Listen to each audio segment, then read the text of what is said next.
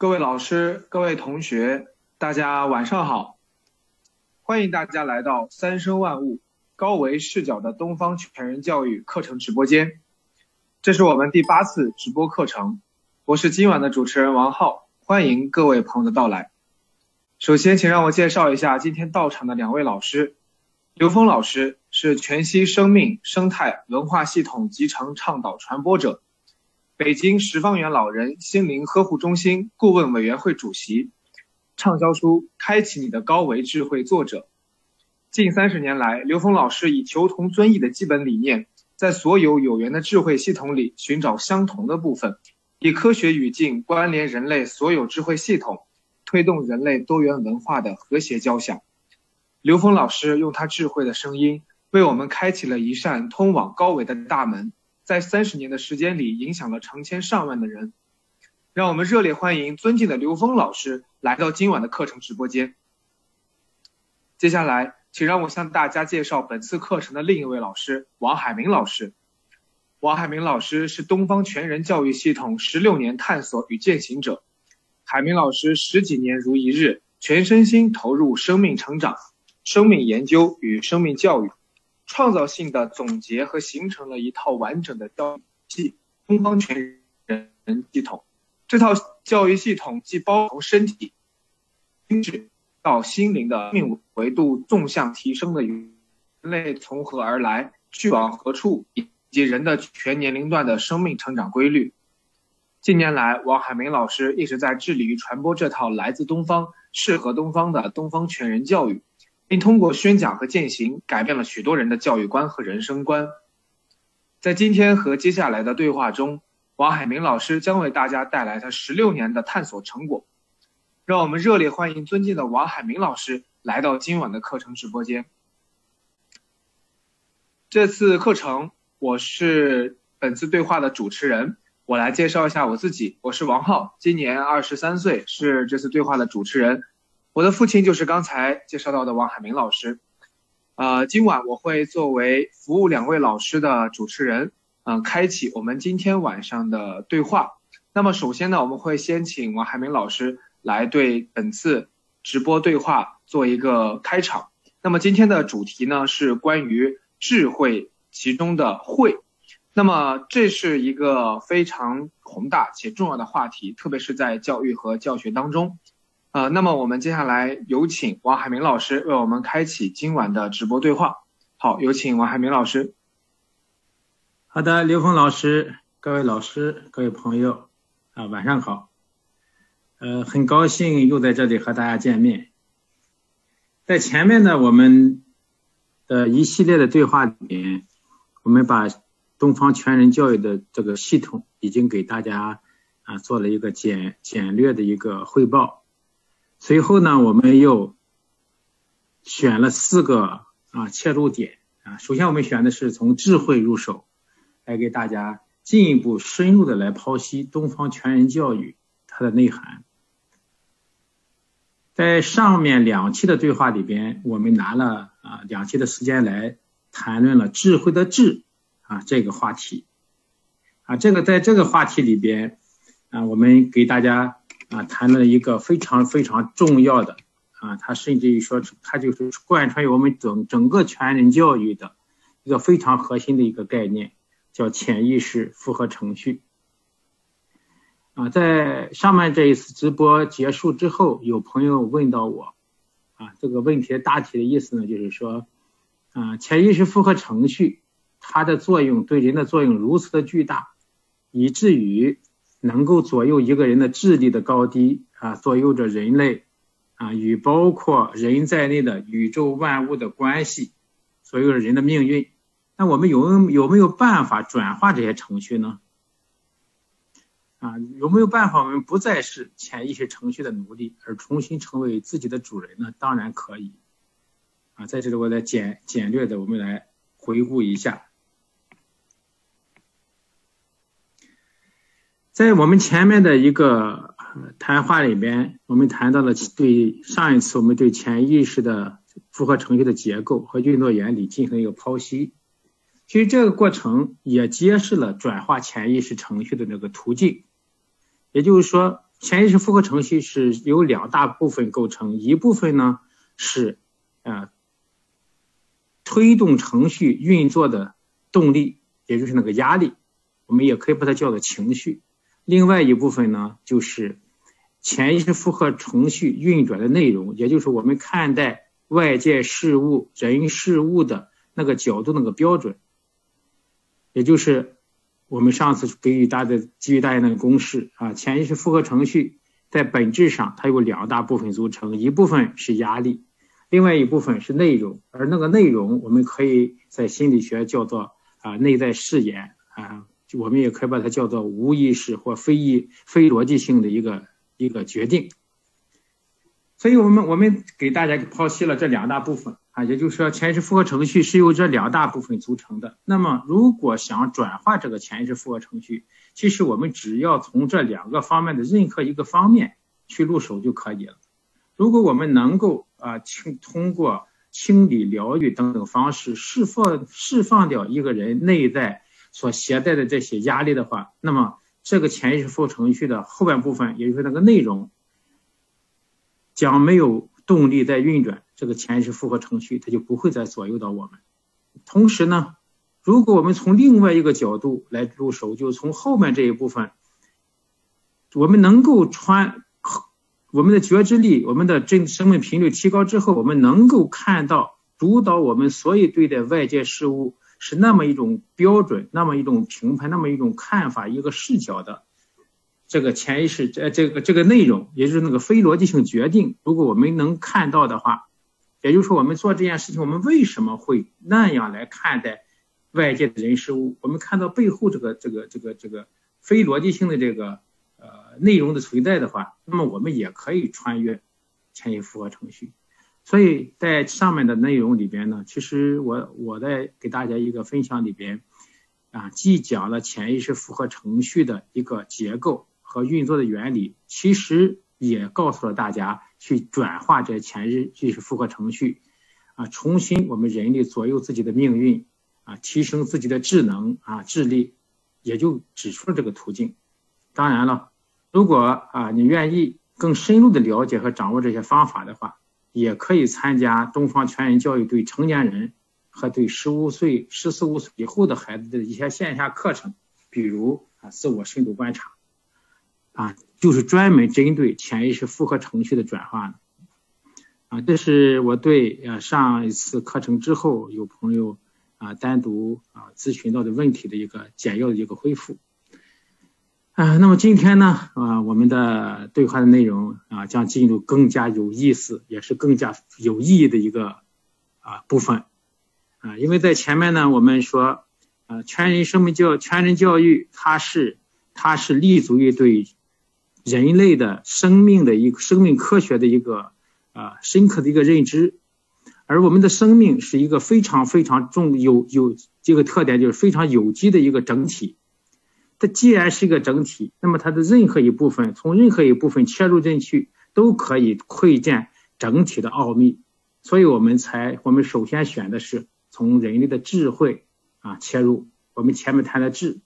那么我们现今天开始，我们给大家谈谈慧，智慧的慧，慧到底是什么？其实之前的时候，当我们没有对生命啊的智慧进行更深入的研究的时候，我们常常这个智慧两个字挂在我们嘴上，但是我们对它似乎是一个概念性的认知，没有一个清晰的具体的一个认识啊，更不要说啊，既然我们没有对对智和慧对智慧。没有清晰的认知，它只是停留在一个概念的层面，啊，一句话的层面，所以我们对它缺乏认知，自然我们就没有办法真正真风真真啊，真正能够呃知道从哪些具体落地、具体实操的方面去提高我们的智能和提高我们的慧性，就是提高我们的智慧。那我希望通过我们这些分享呢，能够给大家啊，在这方面能够。那更加有一些更加具体的啊一些启发。那我们再来，我们就来谈慧啊，智慧的慧。嗯，我们都知道智慧非常非常的重要，是的，是很重要啊。那么大家，而它它有多么重要呢？啊，我们认为人类所有伟大的发明啊，所有伟大的创造没有一样是人类智力直接作用的结果。人类所有真正的创造与进步，没有一个不是首先是人类的慧性，也就是人类的智慧的慧的表达，然后是借助人的智力实现的结果。也就是说，创造发明真正的创造发明，首先一定是立足于一个会的表达、会性的表达、智慧的慧的表达，然后是智力去实现它的一个结果，而人的智力。啊，只是啊，人的智力是没有办法产生真正的创造的。啊，我们再回到相对于东方来说，自然科学更发达一些的西方，我们来看看上面我们说的那句话，就更加明确啊，更加明确了。我们说，西方科学发展有两大法宝啊，这个大家都很清楚，在之前的我们的对话里边也提到过，就是逻辑推理、实验证伪。啊，靠逻辑来进行一个推理、一个演绎，然后靠实验来证明啊，这个、这个、这个结论是否是正确的。这是西方自然科学发展的两大基石。但是这两大基石的运用的一个前提，还有一个非常非常重要的前提，就叫先验假定。而先验假定的前提是什么呢？来源于哪里呢？它是来源于人这个发明家或者叫科学家。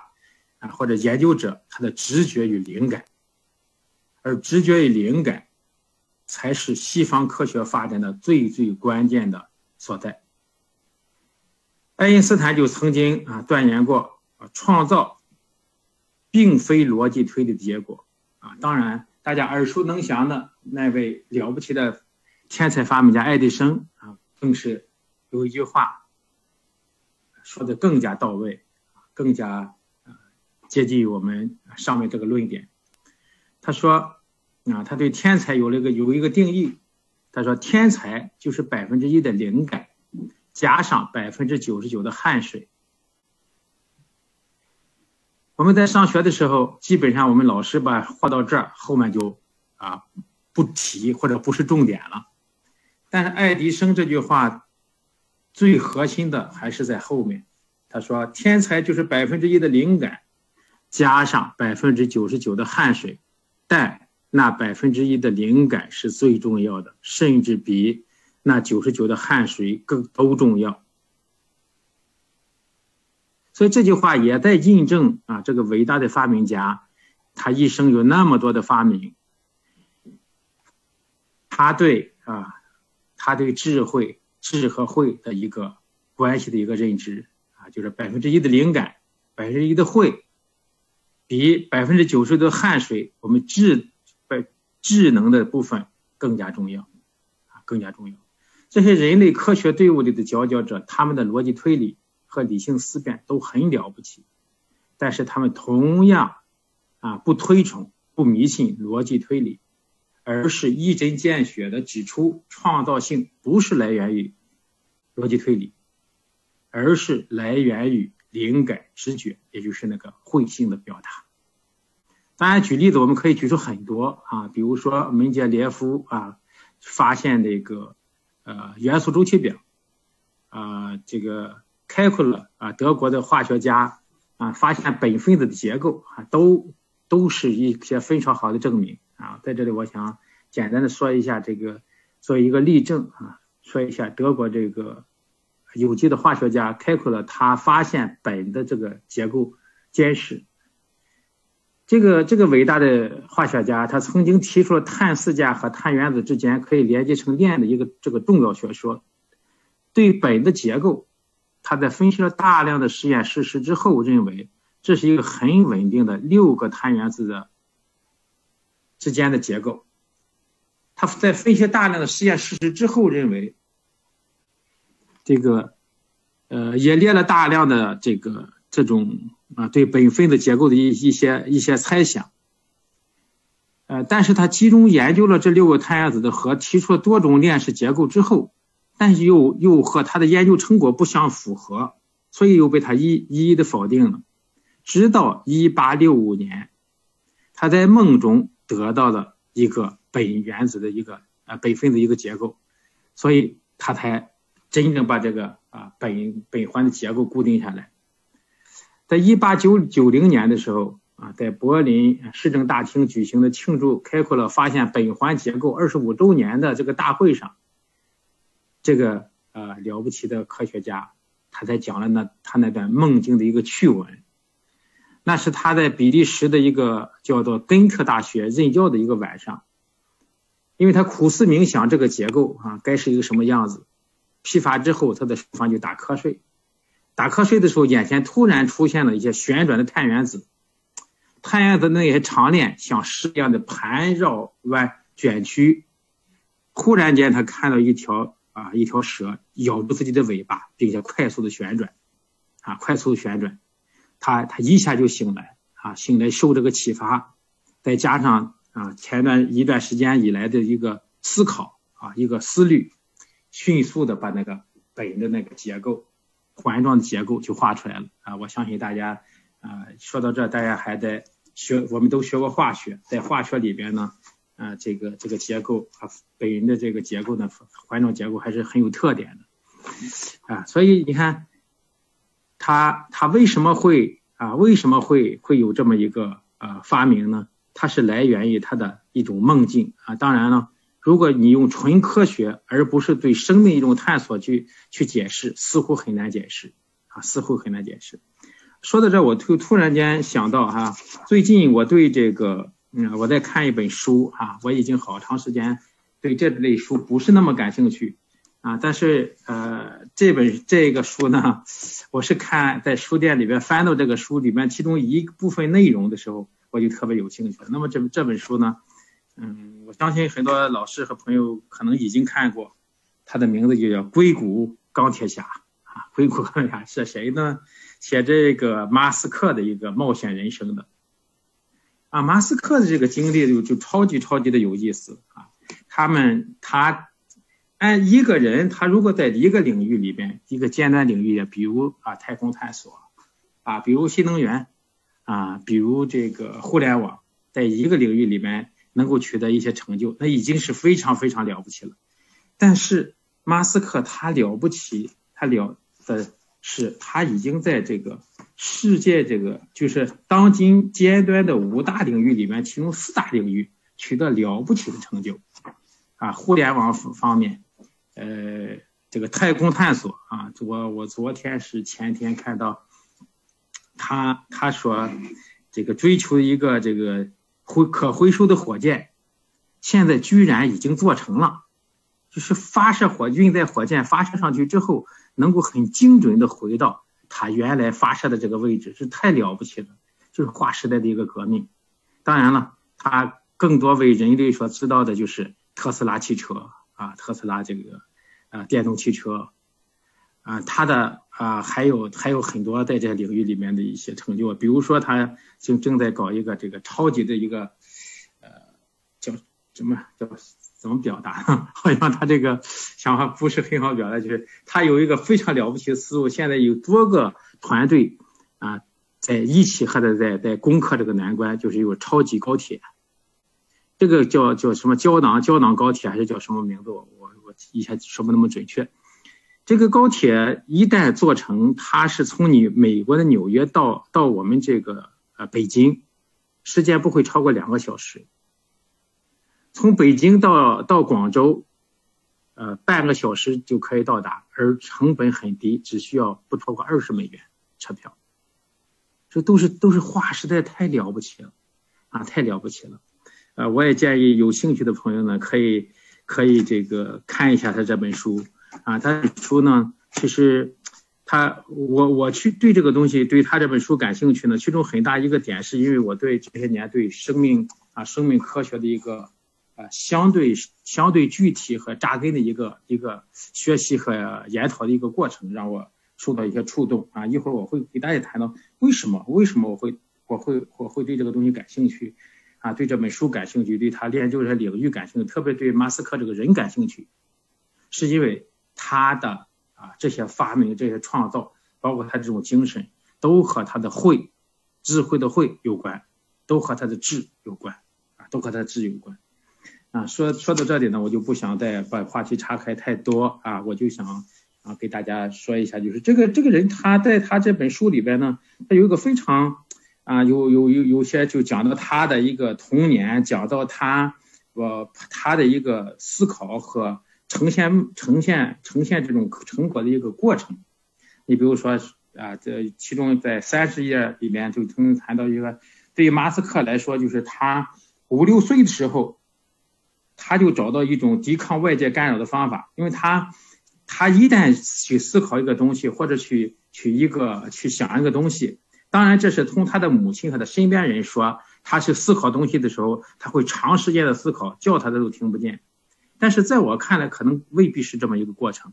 在我看来，他极有可能的是一个什么过程呢？是他进入了会性的，就是进入了另外一种频道，就是另外一个生命的一个接收的一个一个过程。他没，他就没有在这个现实生活里边啊这些场景里边，所以他他就他能够一一一想事情就会长时间的沉浸在那种状态里边，然后呢，身边人的身边人来来往往打扰不到他，甚至叫他的他都会听不见。当然了，他这种特质在后来他这个研究和创业的过程里边，也也非常非常的起了巨大的作用，非常起了巨大的作用。那么，在更重要的，我想给大家去说的是呢，说啊，书上在讲，他是这是他源于他的一种思维方式，说他的大脑里边呈现图像清晰而且具体，就像今天计算机软件制作的工工程图纸。事实上，他这不属于他的一种思维方式，而是什么呢？而是他在接通啊，或者说他内在的一些啊生命的智慧，内在的一些宇宙智慧。在在浮现出来，因为我们啊相信刘峰老师在这方面会啊比我更加到位。就是我们接收高高频啊高维信息的时候，我们常常是以图像的方式，或者一种感受的方式、打包式的方式，直接来到了来到了我我我我我们我们的内在呈现出来，啊呈现出来。所以所以这种图像式的思维或者叫思维吧，这种图像式的呈现，这种图像思维，这种接收信息、接收图像的能力。其实就是一个人非常根本的一个智慧。我们知道计算机啊，计算机呃基它的运转啊，基本可以就是是两种芯片吧，从大体划分两种芯片在运转。一种呢是图形芯片，图形芯片呢它处理的是电视啊啊这个图片呀、游戏等等那那些视频游戏啊视频的任务。而还有一种芯片叫计算芯片，计算芯片呢前面那个图像芯片呢就相当于人的一个。啊，会会性的会啊，会的一个功能，而计还有一种芯片呢，是叫计算芯片。计算芯片呢是处理一般的任务或者数学的运算。而马斯克认为他自己的大脑这个能够把这个图像芯片和计算芯片融为一体，就是能够用计算芯片去解读他的图像芯片。所以很多的东西在在这个他的和他一起创业的人，是他身边的甚至很多科学家看来，他很多的想法真的就是一个疯子，哈哈，就是一个疯子。但是他居然是四十多岁的一个年龄，在这这个这个啊互联网啊太空探索啊新能源汽车啊这个太阳能等等这领域取得那么了不起的成就，和他的慧性。和他的慧和智的一个一个一个有机的一个平衡是分不开的啊，是分不开的。所以这个啊，他真是非常非常的了不起啊，非常非常了不起。我我举这个例子给大家，我也安利一下这本《硅谷钢铁侠》，有兴趣的朋友可以看一下啊。他和我们的现实生活真的是贴得很近呀，贴得非常非常的近。所以我们前面才说，如果没有不停的表达，只有智能，人类是无法向前迈进的。我们只能停留在智能层面，无论无论花样怎么翻新，都根本谈不上创造，只能是在已有的啊已有的基础上，透过我们的智能进行修补、修改而已。也就是说，只能在已有的一的基础上的组合而已。而真正的创造不是从一到二，更不是从二到三，真正的创造一定是从零到一，从无到有。所以，创造与智慧不是人类智能思想的产物。没有慧性的表达，哈和开启，就没有人类真正的进步。这也就是我们为什么东方全人教育会下功夫在这方面做深入研究的一个原因。因为文化是民族的灵魂，教育呢又是我们一个民族的生机和希望。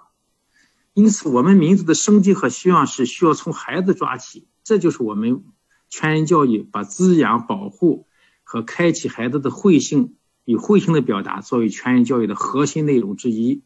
重点啊下功夫的原因。上面我们简单的说了一下啊，慧性的慧啊，智慧的慧的重要性。那么我接下来我们再继续来来聊，那么慧到底是什么？啊，如果我们不把这个问题聊清楚，或者是慧有什么特征，或者慧是从哪里来的，我们如何去开发人人的慧性？如果这些问题我们不说清楚，那么慧还是一个概念而已。那么什么是慧呢？它有什么特征呢？啊，我们在我在之前的呃和刘峰老师对话里边，我曾经说过一个词叫，哎说过一句话叫“慧”哈，按照我们前人的一个解释叫，啊一个特征就是不思而得，不想而中，就是它不是你想来的，不是你思考来的。换句话说，它不是我们逻辑推理出来的，它也不是我们头脑想出来的，也不是我们分析出来的。换一个角度说，是恰恰我们不用头脑的时候出来的，就是不思而得，不想而中。那它是从哪里来的呢？它是自己冒出来的。啊，这句话好像呀有点意思啊。那是自己冒出，从哪里冒出来的呢？是从每一个生命的内在，从自己的生命里边冒出来的。这就自然会引入另外一个问题：它是怎么样进入生命的？或者说是什么时候进入生命的？什么时候开始有的呢？如果我们再追一下，它是又从哪里来的呢？人的慧啊，慧性是从一出生就有的，啊，一出生就有的，一出生就带来的，所以我们才叫先天啊，先天的啊，天生的带来的，在我们东方全人教育里面，我们称为啊根本智慧。什么叫根本智慧？就是从根上来的。从本来就有的，从本上来的。当然呢，我们中国传优秀传统文化的呃智慧系统里边，佛哈佛学啊佛学智慧里边称这种智慧叫什么呢？叫根本智啊，叫根本智，后天习得的啊那个智慧啊叫后天智。说前面我们提到它从哪里来的？是天生的。那么这个天又是什么呢？天啊，这里天不只是指苍穹，指天空，我们可以把它理解成宇宙。也就是说，人类的智慧是从宇宙而来。说到人类智慧从宇宙而来这句话，我们需要放慢一点步伐，我们需要缓慢和谨慎的解读“宇宙”这两个字，否则的话，我们会容易掉入迷信与空谈。因为我们平时一说宇宙，我们想到的基本都是苍穹啊、太空啊等等之之类的这些物质空间，甚至一些啊虚无缥缈啊无从无从着手的这么一种啊一种一种感觉。而宇宙的内涵当然要会包括啊，当然要包括苍穹啊、太空啊等等这些物质的空间。但是不仅仅如此啊，我们来看看我们的祖先是如何给宇宙进行定义。在《说文解字》里边啊，对“宇”啊宇宙的“宇”这个字的解释是“屋边也”，就是这个房子的边儿啊，房子边儿，它是指上下啊、左右啊、四方整个空间叫“宇”。那宙是什么呢？宙是无限的时间的总称啊，无限时间总称。所以宇宙是什么呢？宇宙上下四方曰宇，往古来今曰宙。也就是说，宇宙是包括所有的时间与空间，也就是说，是来自宇宇宙的这些内容，是包括了宇宙的啊宇宇宙所有的时间与空间所发生的等等一切的内容和信息，也就是宇宙一切存有的所有信息。天是指什么呢？天是指宇宙所有的时间和空间。的所包含的那些信息，而包括人类在内的所有生命与非生命的这些存在，都是宇宙的一个分一一分子啊，都是宇宙分子。宇宙是由无数个个体构成的一个整体，而全体又有部分和个体构成，全体包包含了部分与个体，而个体与整体在本质上具备相同的特质。各位啊，各位老师，各位朋友，这些点都极为重要啊，都极为重要。为什么说极为重要呢？就是因为为什么人会具有和宇宙同等的智慧呢？是因为人是其中的一个个体，啊，其中的一部分个体，而个体和宇宙整体在本质上具有相同的特质，也就是说，构成啊宇宙和构成宇宙的这些组成部分的部分或者个体的材料是相同的。整体具备什么？这些个体。和部分就具备什么？差别的不是质，差别的是量的不同。啊，差别的是量的不同，而在质的方面没有任何不同。啊，质的方面没有任何不同。我们的祖先用一个词非常精炼的对此进行了表达，这个词就是叫天人合一。其实说和都多余，因为天人本来就是一。本来就是一体，从来不是两个，更不是多个，从来都是一个，只是在外在形态上表现不同，只是在量上表现不同，而在内在的质上没有任何的不同。也就是说，宇宙万万有与人类本来就是一体，宇宙万有与自然与社会本来就一体一体，草木啊。与宇宙本来就是一体，而人与人之间、人与物、人与自然、人与社会之间本来就是一体。宇宙与所有的存在们本来就是一体，从来不是两个，更不是多个。也就是说，包括人在内的宇宙的每个存有，包括包含了所谓的时间、空间的所有的信息啊，所有的信息，就如同我们人类所处的这个三维世界。啊，只是我们的感觉器官，我们感觉到的是三维，啊，但是在这个世界，在这个空间里面，同时也包含着四维、五维、N 维无穷大的维次空间的信息。啊，只是我们感觉三维，是我们啊人类普啊，特别是普通人类啊有限的这种感知能力而言，只能感知到三维存在。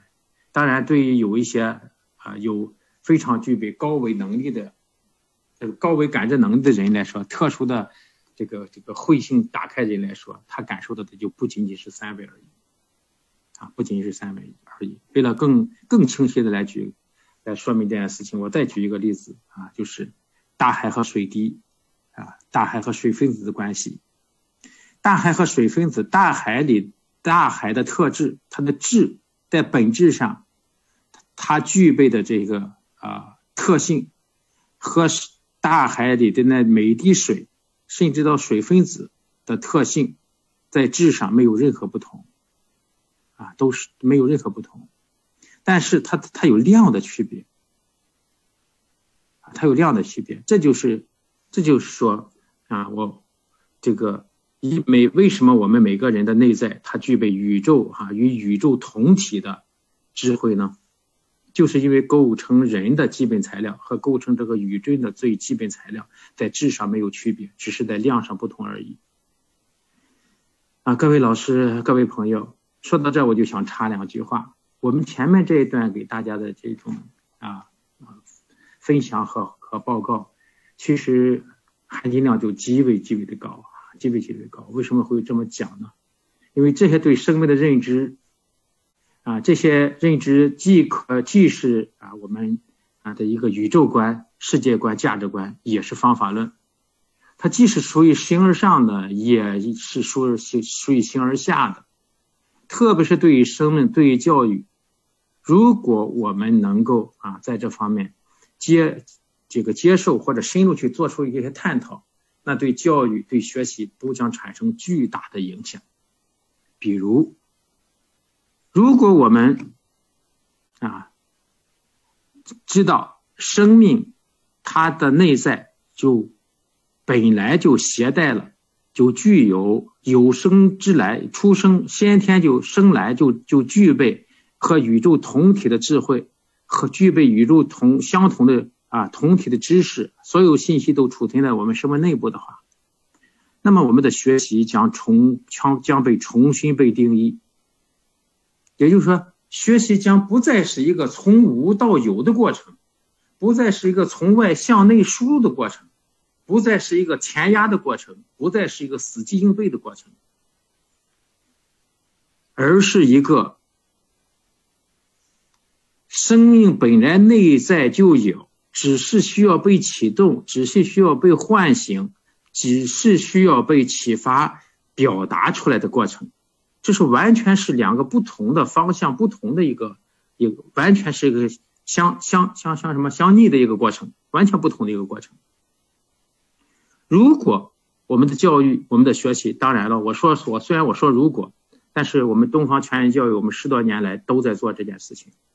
就是如果我们的现在的教育能够接接受和和开始运用这些生命的这个深刻的认知的话。那么我们我们像现在我们的教育里呈现的一些现状，成年人，比如说成年人和未成年人那种斗智斗勇，哈，有句话说的多好，就是不说学习呢，母慈子孝；一说学习呢，鸡飞狗跳。如果我们能够把这些对生命的认知、深刻认知运用到我们的教育、运用到我们的学习上，这些事情将不再出现，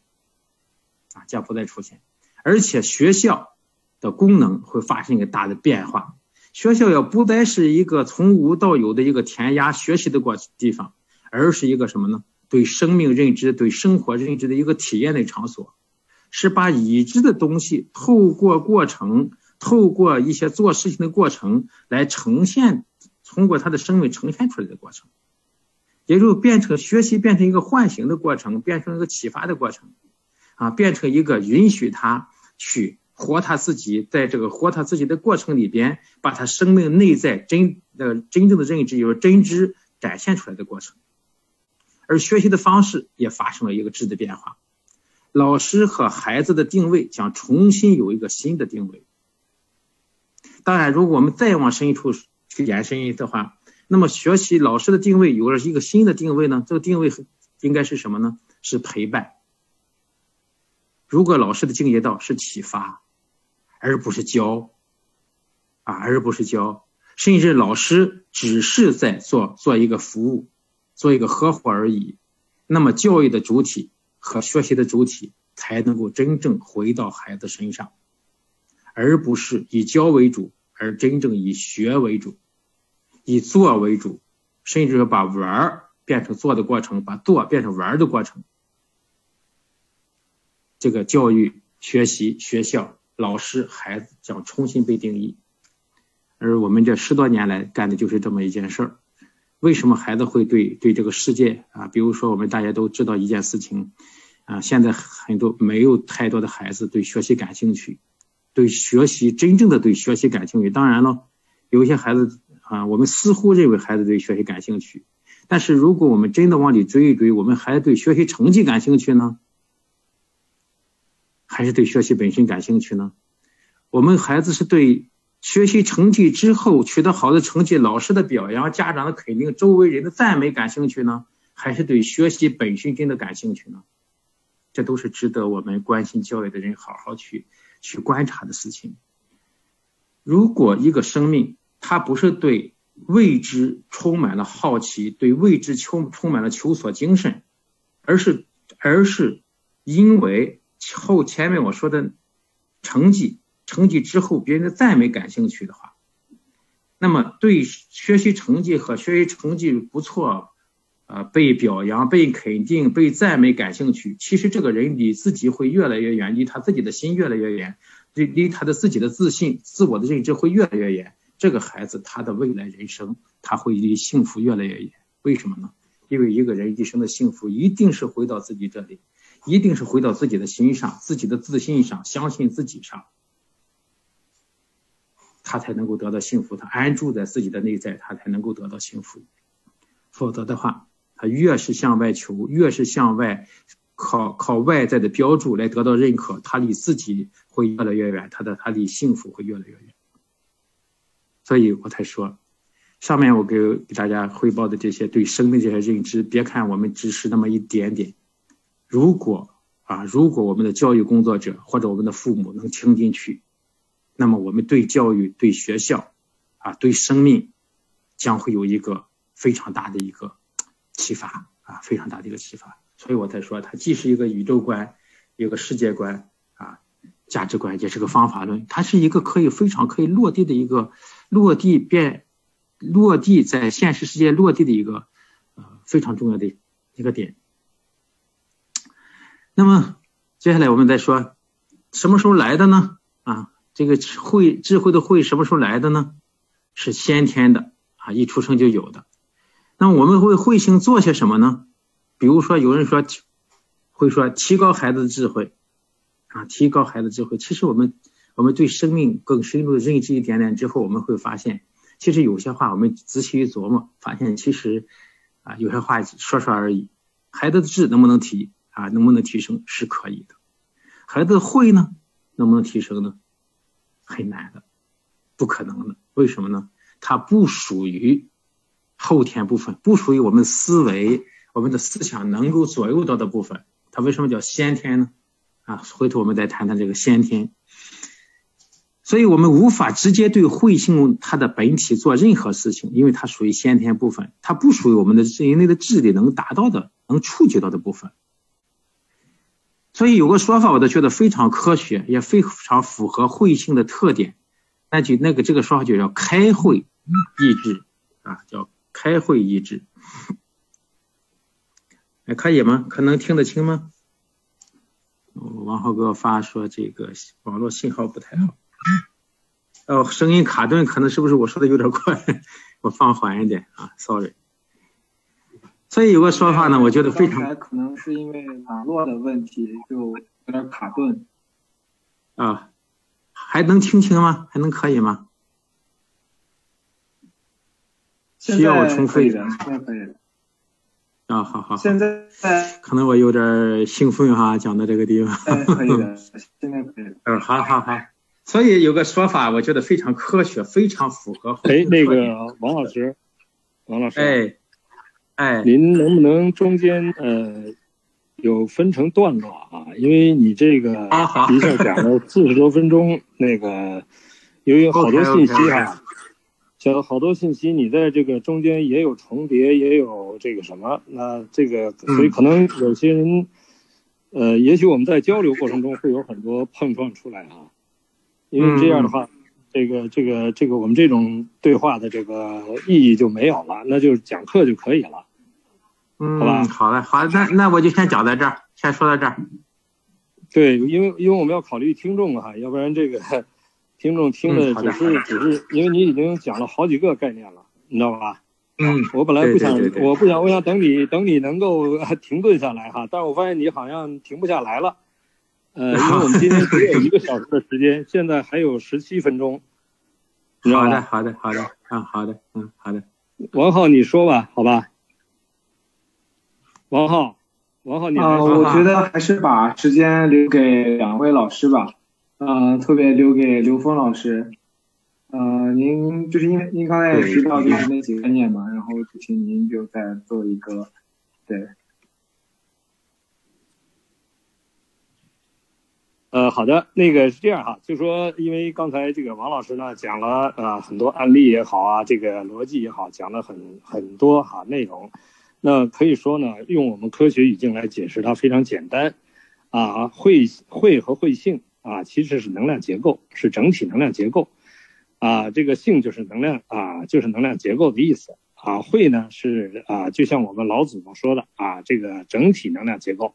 啊，那也就是中华老祖宗讲的就是象数逻辑。质是什么？是那个数，是信息，质是以信息来表达能量结构，会就是能量结构本身。啊，所以这样呢，我们就很容易啊理解这个智慧的概念。当然，这个智慧呢，它不是只是一个我们三维看到能量结构，它这个整个宇宙空间的能量结构啊。那所以我们一般三维的能量结构呢，啊所呈现能量结构，它是一个投影的像，啊本体能量结构才是投影源，啊那这个本体能量结构在哪儿呢？不在外面，因为我们在外面看到的全是投影的像，啊那所以呢，能量的结构的本体在哪？在内在啊，所以只有往内在才能获得智慧。在外在呢，看到都是像啊，这就很简单，因为这个外在是外呃是内在投影的关啊，投影的像，内在才是高维啊。这样的话呢，我们也就理解开普勒他那个板环，他的梦实际是高维时间啊，梦境具有高维属性啊，这我们在其他课程专门讲过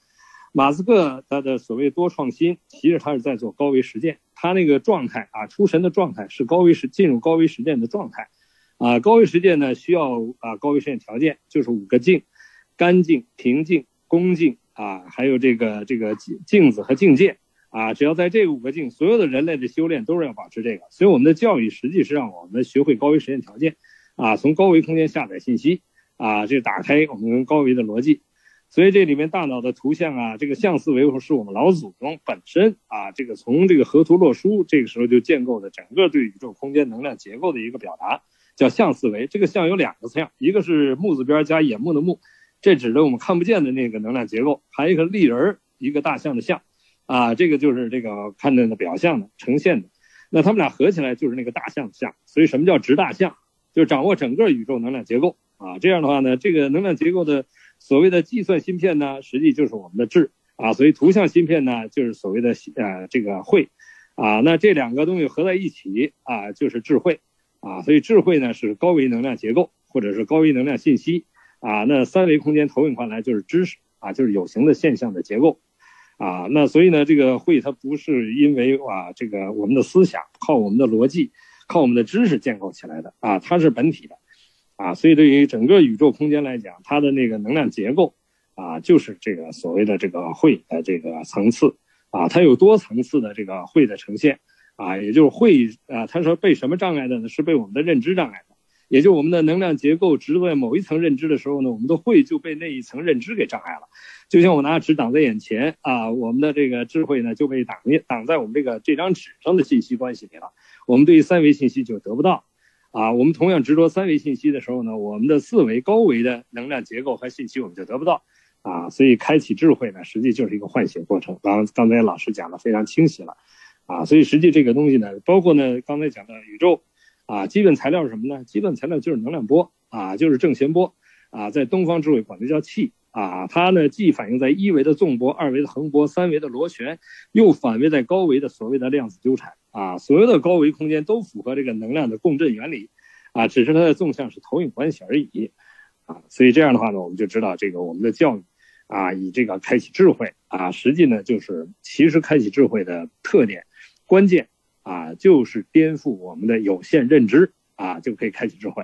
啊，所以当智慧开启呢，因为我们这个与生俱来带着什么呢？带着不同层次的认知障碍来的，这也就是说我们这个。同盟养性的时候啊，幼年养性的时候呢，这个性实际是带着某种偏性进来的，它不是一个完整的，啊，这种偏性就是所谓的天性的东西，啊，那同盟养正就是告诉我们这一生啊要把这些偏性把它纠偏，啊，回归到一个啊圆满的智慧状态，啊，就能量结构状态去，啊，那少年养志呢，就是利用我们现实生生命中的啊这个时空里边的啊这些各种事业的项目。啊，以我们的志向来对应对峙我们自己的这些生命功课，啊，使我们的生命啊，通过这一生的啊这个这个过程，回归到我们一个圆满的啊这个能量结构上去，也就我们智慧圆满的境界，啊，所以呢，这样呢，我们来理解这个我们的教育，实际在这个唤醒，让我们的智慧啊趋于这个圆满。好，谢谢。好的，谢谢刘峰老师。呃，那今晚我们还有一点时间，就海明老师您那边就还有要对这个啊，包括刚才刘峰老师的一个呃呃一个一个对话，还有您的这个课题，还有几分钟时间，我们有没有还有要说的？啊，好的，我想就是呃是这样子，因为我感觉两位老师的一个切入点是呃会各自有不同的一个侧重的嘛。嗯，像这个海明老师是更多从这个实操的地方啊，更多的从这个事例的角度去切入，然后旁征博引去解释和去阐明这个会的一个价值、会的意义、会的来源和会的作用和功能。然后刘峰老师呢，则是就是单刀直入，从高维着手，然后自上而下的用这种呃，在用这种视角，然后来去这个。呃，做一个说明和一个解释。那么，其实我觉得这正是我们对话的一个意义，因为每一个朋友，每一个观看我们直播、收听我们直播的一个朋友，都可以啊，本着用刘峰老师的话讲，就是本着一个求同尊异的这样的一个角度，然后对各位老师的一个呃观点，一定会启发到不同的人和不同的方面。嗯，所以说我感觉。呃是会有这么一个角度的互相的一个补充，嗯，然后因为还有一些时间，所以呃我想就是看看嗯海明老师和刘峰老师有没有呃就是继续对这个话题的一个总结或者是一个收尾或者是一个继续的一个呃一个一个一个对话和一个表达，然后我就呃对不占用太多的一个时间，我是这样的对。好，那那我来做简单的补充哈，就我们人类的所有的发明哈，其实都来自于灵感，啊，为什么呢？灵感是什么？灵是高维的意思，灵感是来自高维的信息啊，就非常简单，这个就是符合刚才那个嗯老师说的这个先天。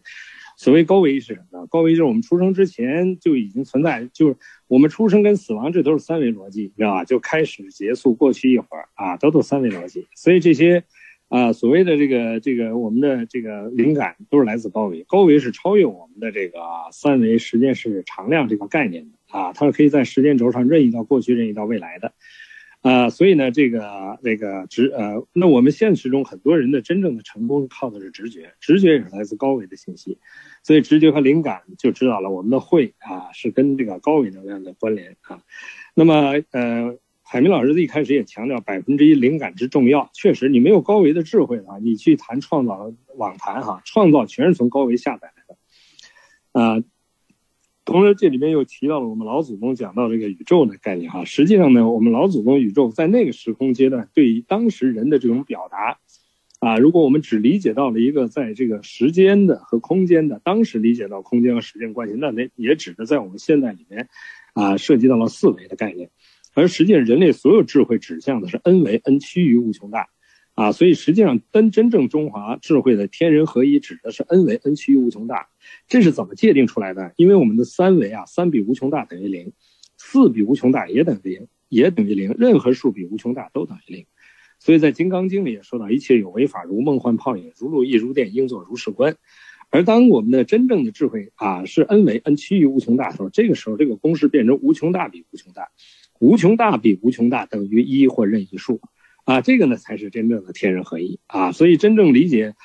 单单理解我们对于宇宙的一个简单的啊古往今来啊四维八方啊四维上下啊这个概念呢，它不足以理解东方智慧对天人合一这个宇宙观的啊这种表达啊。所以只有 n 为 n 趋于无穷大啊，才能真正符合天人合一这个概念啊。也就是呃科学发展到今天我们。让全世界人理解东方智慧到底什么叫天人合一的宇宙观的时候，啊，我们用他们能够听得懂的无穷大比无穷大的，啊，也就 n 为 n 趋于无穷大这个内外境界啊形成的这个概念，啊，来帮助我们解释我们的宇宙概念，才能够真正知道这个宇宙之博大，才能跟人类的所有宗教智慧指向的终极目标啊高度的契合，否则的话，这个它永远有一个我们解释上的一个 gap 啊一一个一个格局的差异。虽然我们可以超越了我们现代人对这个所谓的啊现代太空的这个概念，但实际上呢，真正在中国表达太空的时候，它并不是 space，也并不是 universe，啊，它实际代表这个太代表什么？代表着 n 为 n 趋于无穷大的其大无外和零为其小无内，它是甲骨文的基本符，给我们就已经界定了整个太空的太，啊，那个空是什么呢？空是万有，是空性。啊，是不是不是没有，是万有，所以太空就整个代表了宇宙和所有的存在，啊，所以对中国字的这个深刻的领悟，才能真正知道中国人对整个宇宙的表达是什么，啊，所以在这个这个格局上啊，能够帮助我们去理解啊我们文化的这种整体的格局。好，谢谢。行，那今天我们的时间就到这里，然后我想就是。晚上的内容也非常的这个丰厚，嗯，然后两位老师刚才也进行了一个各自不同的一个视角展开的一个对话，呃，那么今天呢就是我们的第八次对话了，啊，在这次对话结束五分钟以后，啊，大家再次进入这个链接就可以听到本次课程的一个回放，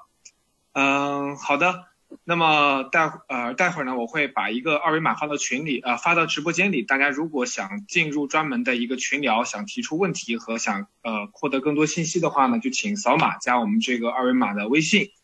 嗯，好的。那么感谢大家今晚的收听，嗯，也感谢两位老师。